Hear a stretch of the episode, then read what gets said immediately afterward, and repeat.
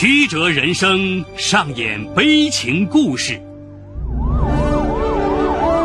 法理无情敲响警钟长鸣。梁辉说法。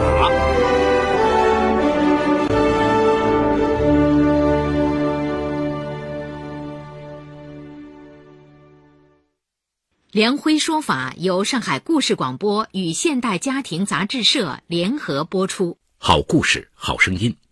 听众朋友，大家好，我是梁辉，欢迎收听梁辉说法。今天我要给大家讲这么个故事，叫《屡遭骗局》，北漂女执意拯救骗子女儿。法治故事耐人寻味，梁辉讲述不容错过。二零一二年五月十七号，李朵在江西人民医院被查出乳腺癌，幸福从此被逆转。李朵这年才三十二岁，无法想象失去左乳人生会出现什么变故，哪怕死也要维护女人的尊严。丈夫侯亚兵质问她：“一只乳房，一条生命，孰轻孰重？你要有什么意外，我和彤彤怎么办？”三岁的儿子嗷嗷待哺。触及亲情，李朵心软了，最终她妥协了。五月二十六日，主刀医生将左乳从李朵身体剥离。半个月后，李朵出院回家，家里一切依旧，只是侯亚斌对她明显冷淡了。丈夫不再捏李朵耳垂、吻李朵头发，叫她小甜甜。被丈夫冷落是一个女人的耻辱，李朵的心碎了。十月十一日深夜，李朵意外发现丈夫左肩遗留两排模糊牙印。她愤怒推醒侯亚兵：“这是哪个女人咬的？你要离婚就明说。”侯亚兵流泪说：“对不起，面对你，我已经没有了男人雄风。可我是个正常人。”李朵没勇气追究第三者是谁，这种事主要责任在男人。如果侯亚兵不下诱饵，对方不会咬钩。巨大悲痛屈辱下，李朵反而冷静了。我虽是个残缺女人，但不能跪着生活。离婚吧。十月二十五日，两人办理了离婚手续。彤彤跟随侯亚兵生活。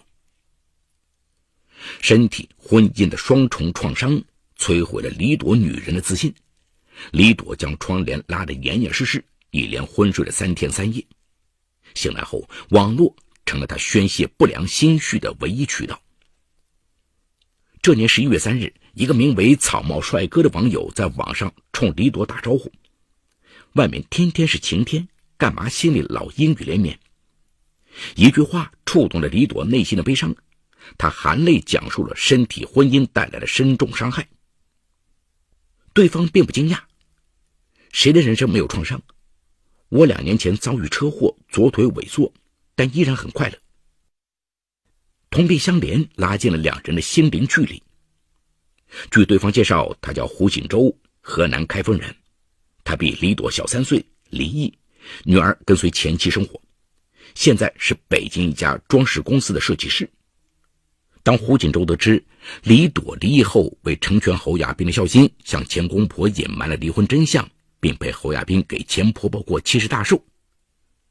这时，他点赞道：“世上最温暖的前妻，你是无价之宝，他却将你弄丢了。”当晚，胡锦洲在 QQ 空间给李朵设计了一幢别墅，在卧室悬挂他的 QQ 头像，扬言要金屋藏娇。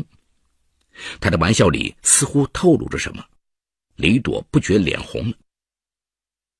二零一三年十一月十九日，胡锦洲突然在电话里告诉李朵：“我来南昌出差了。”想见活生生的李朵。李朵故作矜持地说：“来日方长，以后再见。”来日未必方长，有时一个转身就是一辈子的分离，没有来日。两个小时后，李朵与胡锦洲在南昌的滕王阁见面了。眼前的胡锦州帅气挺拔，行走稳健。李朵大惊：“你不是说左腿残疾吗？”他咧嘴一笑。那是善意谎言，要不怎么安慰你呢？李朵的心一热，暖男代言人。温暖你一个人那是暖男，温暖一群人叫中央空调。你让我做暖男还是中央空调？李朵反问道：“你说呢？”其实李朵的融融笑脸给了他答案。十一月二十三日，胡锦洲离开南昌时，向李朵表白心迹：“让我这顶草帽，一辈子为你遮风挡雨，好吗？”尽管已在心里盼望这句话，但当胡锦洲真的说出口，李朵又疑窦丛生。他凄凄爱爱的回答：“我可不是单身富婆，可能会让你失望。”李朵虽然失去一只乳房，但善良、圆融、懂得包容，有过沧桑经历的女人更珍视感情。同样沧桑的胡锦洲早已爱上了她。李朵，有时爱情。并不按预定程序走，或许这就叫缘分。丢下这句话，胡锦洲走了。李朵以为自己伤害了胡锦洲，从此他不会再出现在他的生活里。谁知，二零一四年一月二十一日，李朵三十三岁生日这天，胡锦洲再次空降南昌。他送李朵的生日礼物很特别，就是花了一千多元陪李朵在医院。配置了一支时尚天然的义乳，看着镜子里自己丰盈完满的胸部，李朵心中压抑的爱像石缝里的草疯长起来。一个月后，李朵远赴北京投奔胡锦洲，没有矜持和犹疑，两人同居了。二零一四年四月，李朵应聘到中国平安保险北京分公司上班，与胡锦洲开始了相依为命的北漂生涯。遵照医嘱，术后五年内，李朵每天必须服用抗癌药。药物的巨大副作用让她身体免疫力降低，体重飙升到了一百三十八斤。胡锦洲送李朵一把快乐钥匙，那就是每个双休日陪她攀爬北京西山的主峰阳台山。西山属太行山之脉，最高峰阳台山海拔一千二百七十八米。他小心翼翼地牵着李朵一路攀爬，遇到女友筋疲力尽，他背着李朵前行。每次上山下山持续三个多小时。四个月后，李朵体重减去了十五斤，脸色红润了，胳膊腿儿也有了力气。胡锦洲将李朵散落一地的泪珠串起来，藏进柜子。从此，李朵不再伤心。作为保险业务员，李朵的收入不稳定。好时每月能有五千元，一般只有三千元。胡锦洲每月收入也不过五千元。好在与侯亚兵离异时，两人有过协议，房子留给侯亚兵，李朵不负担儿子抚养费。胡锦洲则不同，他每月三分之二收入都寄给了前妻和女儿，因此日常开销基本由李朵负担，但李朵无怨无悔。二零一五年三月十六号，李朵在出租屋的墙壁上钉一枚钉子挂钟表。两天后，女房东过来收房租，大发雷霆：“谁授权给你钉钉子？你破坏了我家墙壁，必须赔偿损失。”说完，他找来老虎钳，拔下了钉子，将钟表扔到沙发上。李朵与女房东争执起来：“我交了房租，使用权就归我。这是我的房子，你有钱自己买房子，爱怎么着怎么着。”这句话刺激了李朵，他甩给房东一百元，狠狠地说：“这是补偿，住满这个季度我就搬家。”傍晚，胡锦州从公司回家，李朵难过的讲述了女房东羞辱他的经过，并提议：“锦州，咱们买房吧，免得受房东的气。”胡锦州一声长叹：“唉，我的情况你清楚，哪儿拿得出首付？在深爱的男人面前。”李朵毫不设防。当年我分到了四十万元离婚分割款，这笔钱我一分没动，可以做首付。侯亚兵眼眶湿润了。我一个大男人，却要让你出钱买房，心里有愧啊。李朵轻刮他的鼻子说：“连你都是我的，咱还分什么彼此？”根据北京的房价，四十万首付款只能考虑六环外的房子。此后，李朵与胡锦州经常挤公交车去郊区看楼盘。二零一五年六月，他们终于在西六环外的房山琉璃河镇看中了一套八十九平米的两居室。李朵沉浸在美好的憧憬中。锦州，等拿到新房钥匙，咱们就领证结婚，再生个宝宝。寒暑假，也能让你我的孩子来北京小住了。胡锦州很开心，用力握握李朵的手。七月十六号，李朵将四十万元定期存款全部转存银行卡里，准备与胡锦州去售楼处交首付款。出乎意料的是，胡锦州不惊喜不疯狂，反而一副心事重重的样子。李朵有些奇怪，买房这么大的喜事，应该高兴啊。胡锦州黯然回答说：“我怕别人说我吃软饭。”嗨，这事儿你不说我不说，谁知道啊？胡锦州展颜笑了。临上公交车，有客户来电话，让李朵过去签合同。他临时改变主意：“啊，锦州，你一个人去交房款，我签下这笔单子，以后每月能增加三千元收入，房贷有着落了。”胡锦州迟疑的接过银行卡，李朵叮嘱道：“密码就是我的生日。”顺利签下保险大单，李朵喜滋滋的赶回出租屋，做了一桌美食，等男友回家一道庆贺。然而，直到晚上九点还不见对方身影，李朵拨打的手机已关机。胡锦州会不会被人谋财害命？纠结痛苦中，李朵一夜未眠。第二天天刚亮，李朵匆匆赶到售楼处，售楼员说：“胡锦州昨天没有来交房款。”李朵跑到银行，出示身份证，请工作人员查看账户余款。对方告诉他，昨天下午四点零三分，四十万全被转走。李朵双腿一软，瘫倒在地。就在这时，胡锦州的短信骇然而至：“别找我，那四十万元就算我借你的，如果这辈子还不清，那就等来生吧。”天哪！自己最信任、最爱慕的男人，竟然是个骗子。爱之深，恨之切。李朵恨自己被虚妄的爱蒙蔽了双眼。在返程公交车上，李朵哆嗦着拨打幺幺零报警。然而，李朵提供的线索有限，警方一时无法破案。第二天，李朵像疯子一般赶到胡锦州的公司，前台告诉他，胡锦州没请假、没辞职，可一直没来上班。公司无法联系到他，李朵哭着给胡锦州的老乡打电话，竟无人知道他的下落，他的生活再次暗无天日。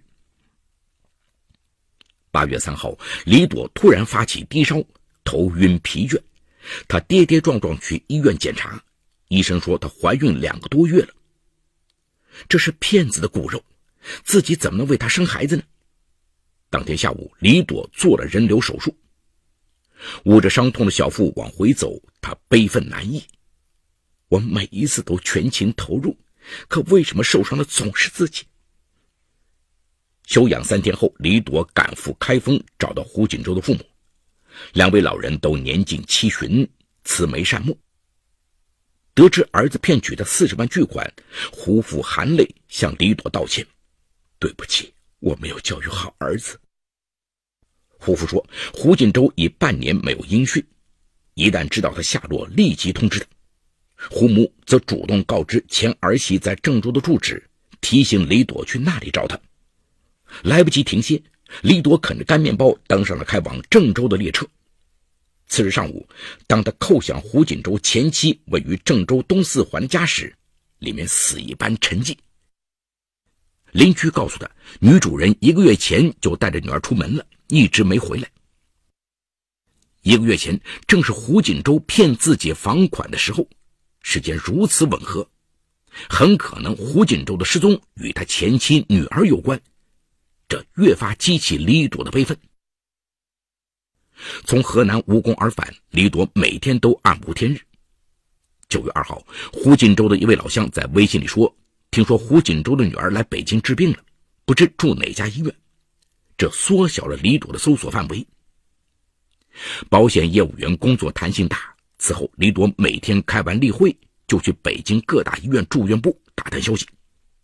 他记得胡锦州说过，女儿叫胡战，今年五岁，生日是七月十六日。凭着这些信息，李朵在走访十多家医院后，终于在九月二十一号中午将胡锦州堵在协和医院住院部的护士站。面对李朵喷火的双眼，胡锦州嘴唇哆嗦，一句话也说不出。李朵狠狠地扇了他一巴掌：“你太卑鄙了！你为什么害我？今天必须将四十万元还给我，否则我将你送进监狱。”胡锦州哭了：“李朵，我有话对你说。”李朵随胡锦州来到医院后花园，走到无人处，他突然跪在李朵面前，哽咽地讲述了自己隐藏的痛。原来，胡战半岁时被查出白血病，干细胞移植是挽救生命的唯一途径。胡锦州与妻子准备为女儿捐献骨髓，遗憾的是，他们都不符合条件。战战只得靠透析维持生命，花光家中积蓄后，夫妻俩互相埋怨，感情出现裂痕。二零一二年四月，胡锦州与妻子离婚，离开郑州来北京发展。战战跟随母亲生活，胡锦州承担女儿的一应开支。李朵逼问他：“当初你为什么隐瞒女儿病情？”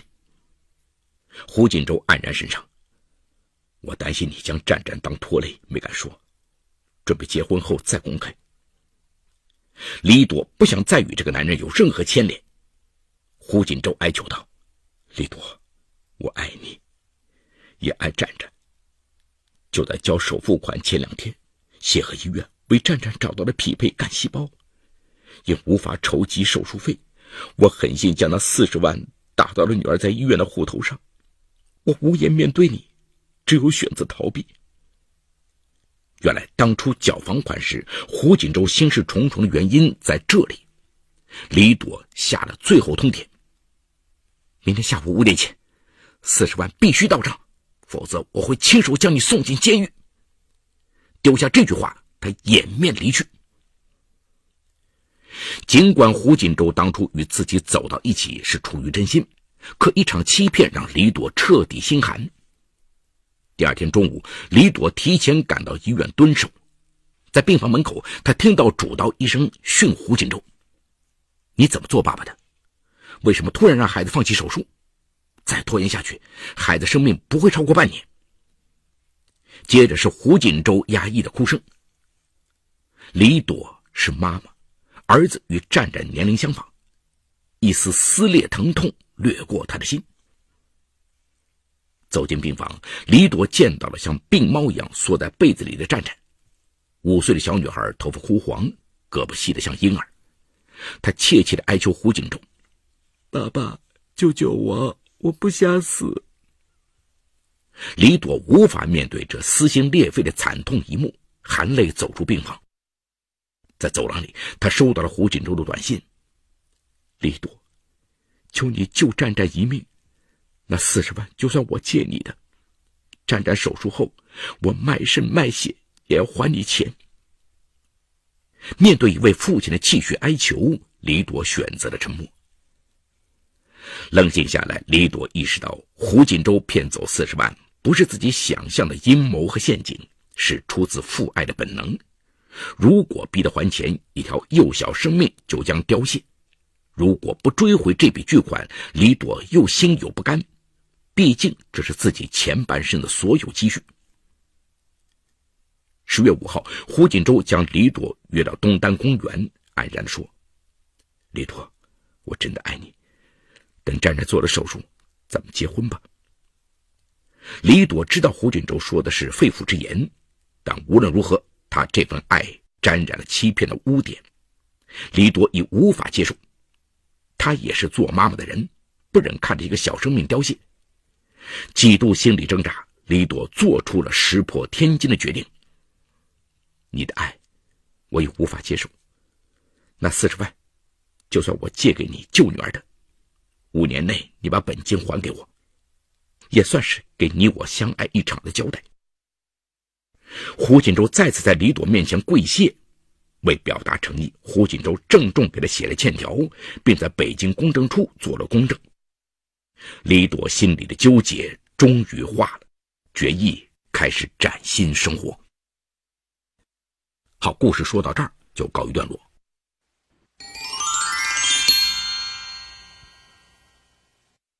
李朵因患乳腺癌失去一只乳房，同时也失去了丈夫和家庭。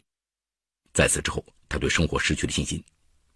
但幸运的是，胡锦洲走进了她的世界，又让她重新对生活燃起了希望。然而，就在他们准备买房结婚的时候，胡锦州私自拿走了四十万的首付，消失了。当李朵找到胡锦州时，才发现，原来胡锦州与前妻所生的女儿患有白血病。而这四十万被胡锦州用来救女儿了。面对这样的真相，李朵陷入了两难的境地。胡锦州的欺骗是真的，但他的苦衷也是真的。李朵无法狠心将他告上法庭。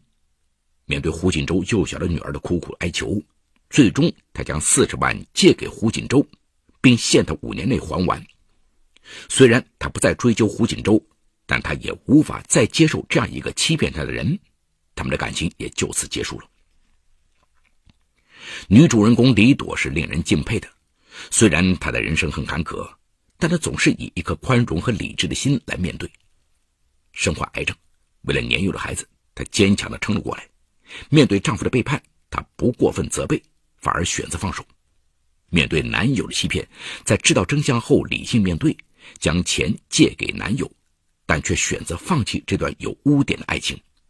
不咄咄逼人，也不委曲求全，相信经历过这些磨难，她会更加从容的面对未来生活。而胡锦洲，我们可以看出，他是一个宽厚善良的人。他接近李朵，并与她相恋，完全是出于对李朵的怜惜和敬佩，是发自真心的。他与李朵一路走来，直到快结婚时，他都是真诚以对的。除了隐瞒自己的女儿患有白血病的事。但就是在为女儿治病这件事上，他做了一个错误的决定，一步错步步错，最终使他们的关系走入了绝境，再也无法挽回。其实事情本可以不到这个地步的，他不经过李朵同意将四十万的房款转走，之后觉得无法面对李朵，就选择了逃避，寒了李朵的心。如果在一开始胡锦州就将自己的困境告诉李朵，与他商量，或者请求他将这四十万先用来救女儿。李朵未必不会同意。如果一开始就坦诚相待，事情也许会有一个两全其美的结局。这个案子也提醒我们，这样的行为已是违法，切不可因为一时冲动触犯法律的底线，导致受到法律的制裁。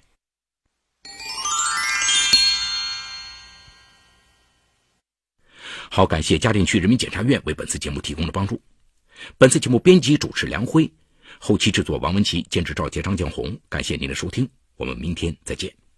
说法解律，民法析理，关注民生百态，记录法治进程。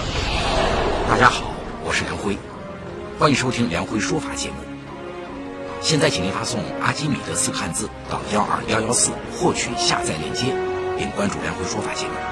我们将与你在线下进行零距离的互动，欢迎你们的加入。